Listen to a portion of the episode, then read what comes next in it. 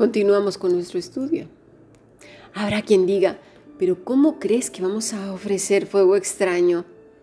¡Ay, no! Eso sería horrible. Además, nadie ha caído muerto. Hmm. Vamos a ver varios factores. Primero, que ya la frase lleva arrogancia y desobediencia si es que en el corazón dice, ay, pues mira, si yo no he caído muerto. Hay que ver cuando decimos las cosas, porque en sí misma se reconoce que lo está haciendo mal, ¿verdad?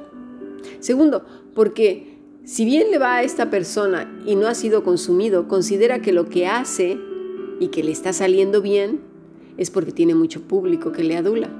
Y ese es un marcador de bendición, porque mucha gente mide las bendiciones de Dios con un marcador horizontal, es decir, terrenal completamente. Es que la gente me quiere mucho, esa es la bendición.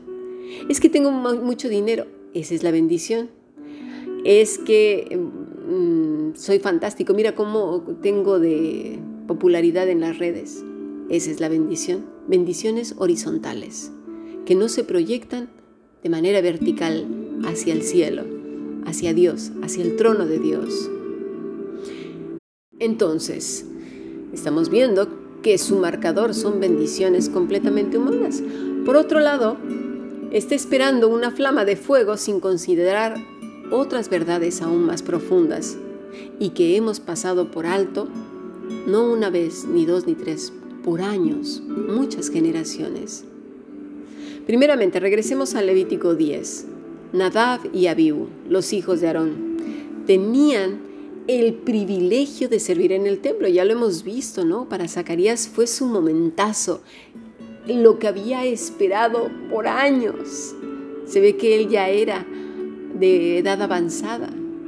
¡Buah! Le había tocado su día, maravilloso día, entrar a quemar el incienso.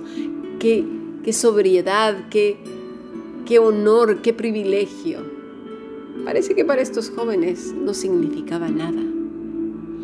Así que vemos la actitud de estos hijos, que seguramente era conocida por su padre, pero no les dijo nada.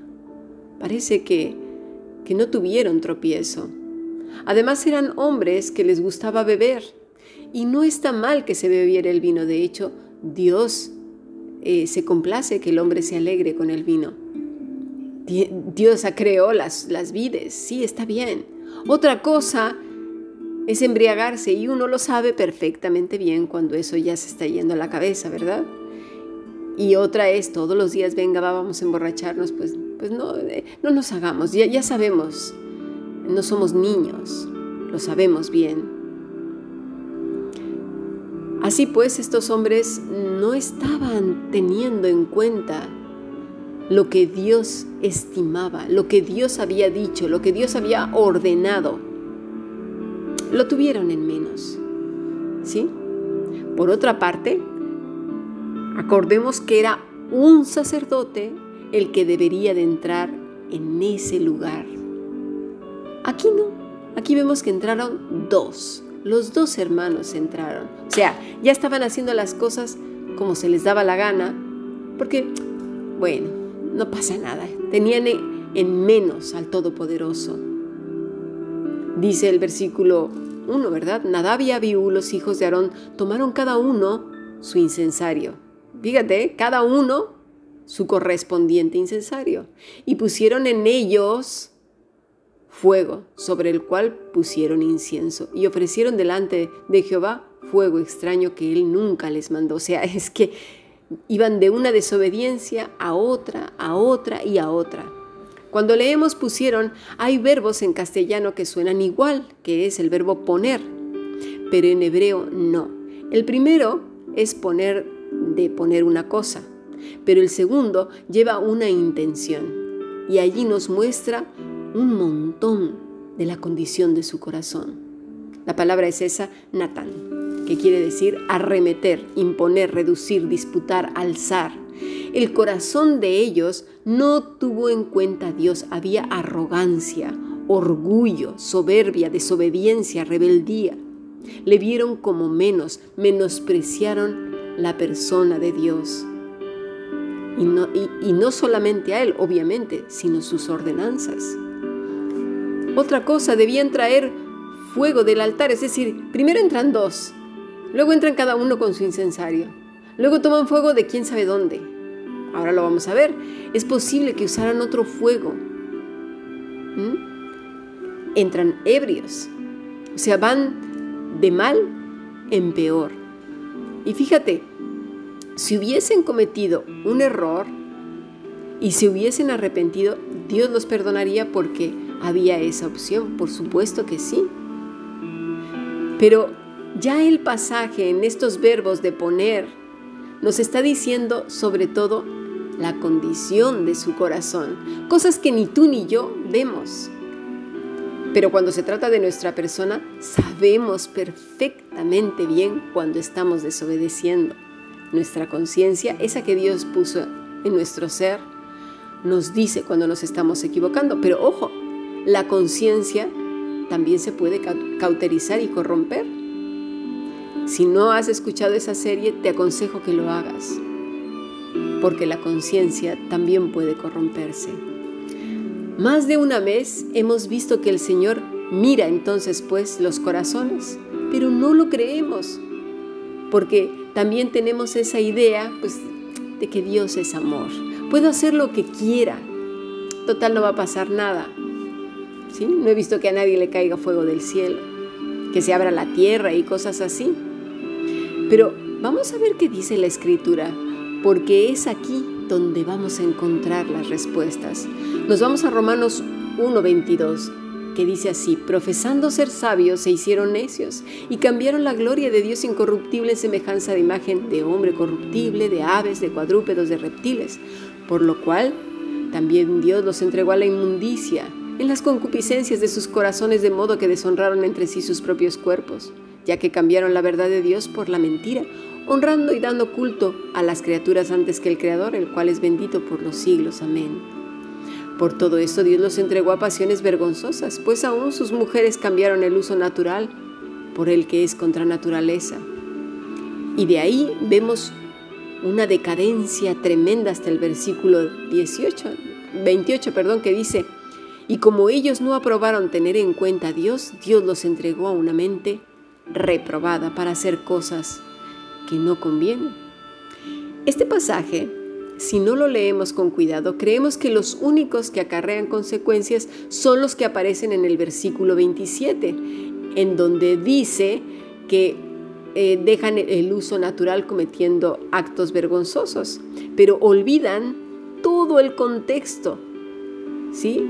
El versículo 22, por ejemplo, el 21 y ese es el meollo del asunto, profesando ser sabios, coma, se hicieron necios, coma, ¿sí?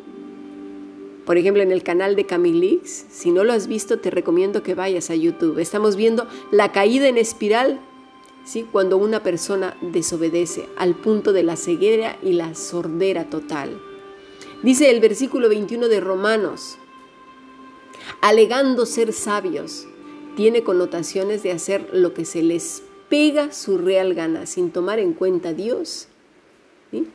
Tú y yo decimos que conocemos al Dios vivo, pero a su vez vamos y hacemos las cosas completamente al revés de lo que Él nos dice.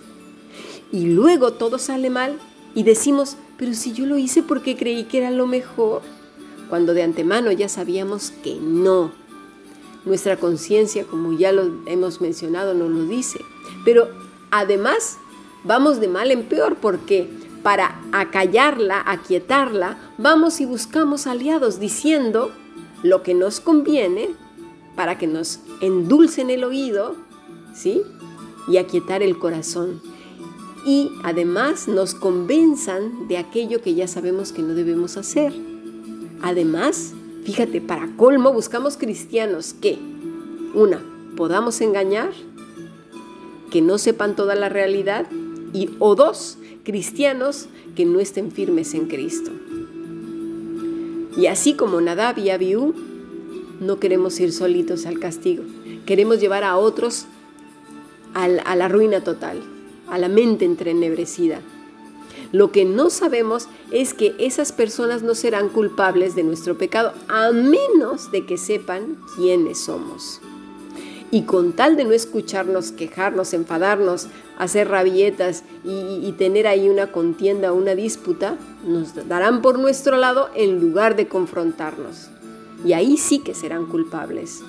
Porque como poco te dirán o nos dirán, no, que debería de ser además lo correcto. Mira, yo no estoy de acuerdo contigo. Creo que te estás equivocando por esto y por esto y por esto. Y seguramente lo que estás haciendo te traerá consecuencias. Así que no estoy de acuerdo contigo. Confrontar a alguien no es ponerse a pelear, simplemente es decirle, no estoy de acuerdo contigo porque lo que estás haciendo no está bien. Y bueno, ¿dónde está ese fuego? Lee bien el pasaje. El versículo 24 en griego dice, su corazón fue oscurecido sin entendimiento. ¿Qué peor castigo queremos que tener un corazón en tinieblas?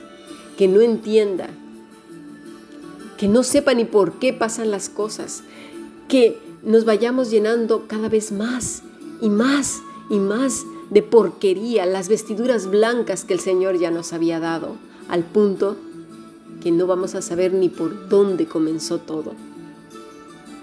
Nos olvidamos pronto de los errores para convertirnos en víctimas a propósito, no reconociendo ni, ni siquiera nuestro pecado. Viene entonces la turbación de mente. Pero si yo no he hecho nada, pero ¿qué pasó si yo, si yo esto, si yo aquello? Justificación tras justificación. Hay mucho que decir, mucho que decir y mucho que aprender en cuanto a esto. El versículo 22, alegando ser sabios fueron hechos necios, morainó, enloquecer, simplón, insípido, cabeciduro, absurdo. Qué terrible perder la razón. Y no estoy hablando de gente loca esquizofrénica. Estoy diciendo a gente que ha perdido el rumbo, que no sabe ni qué pasa. Lo que la persona percibe no es la realidad. Todo lo que ve y oye está distorsionado por su rebeldía. Sus ojos y oídos se vuelven maliciosos. Cree que todos están en su contra, que solamente unos cuantos lo quieren porque son los que ha convencido de que es inocente. No ha tenido tiempo para decirle, Señor, escudriña mi corazón, muéstrame dónde me he equivocado, porque quiero arrepentirme. Trae luz a mi corazón. Ayúdame, por favor. Estoy en tinieblas, no veo con claridad. No logro entender qué pasa. Muéstrame si me he equivocado, cuál fue el... dónde me equivoqué, qué hice mal. No, no logro ya distinguir nada. Me veo solamente como una víctima. Me estoy equivocando, ayúdame. Por favor, ayúdame. Y no es una oración desesperada de tres segundos y luego largarte y hacer lo que otra vez, caer otra vez y volver a caer y volver a caer. Es una búsqueda como el siervo brama por las corrientes de aguas. Así clama mi alma, Señor, por ti. Es eso, buscar de madrugada y de noche. Mi alma tiene sed de ti. No tiene descanso si tú no estás conmigo.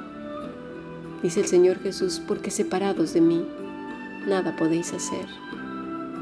¿Lo entendemos ahora? Seremos una hoja en el suelo, una rama seca, sin Él. Vayamos a su lado, a su presencia, busquémosle de todo corazón aferrados a Él, como dice este grupo internacional, apegados a Él. Sigamos aprendiendo bendiciones.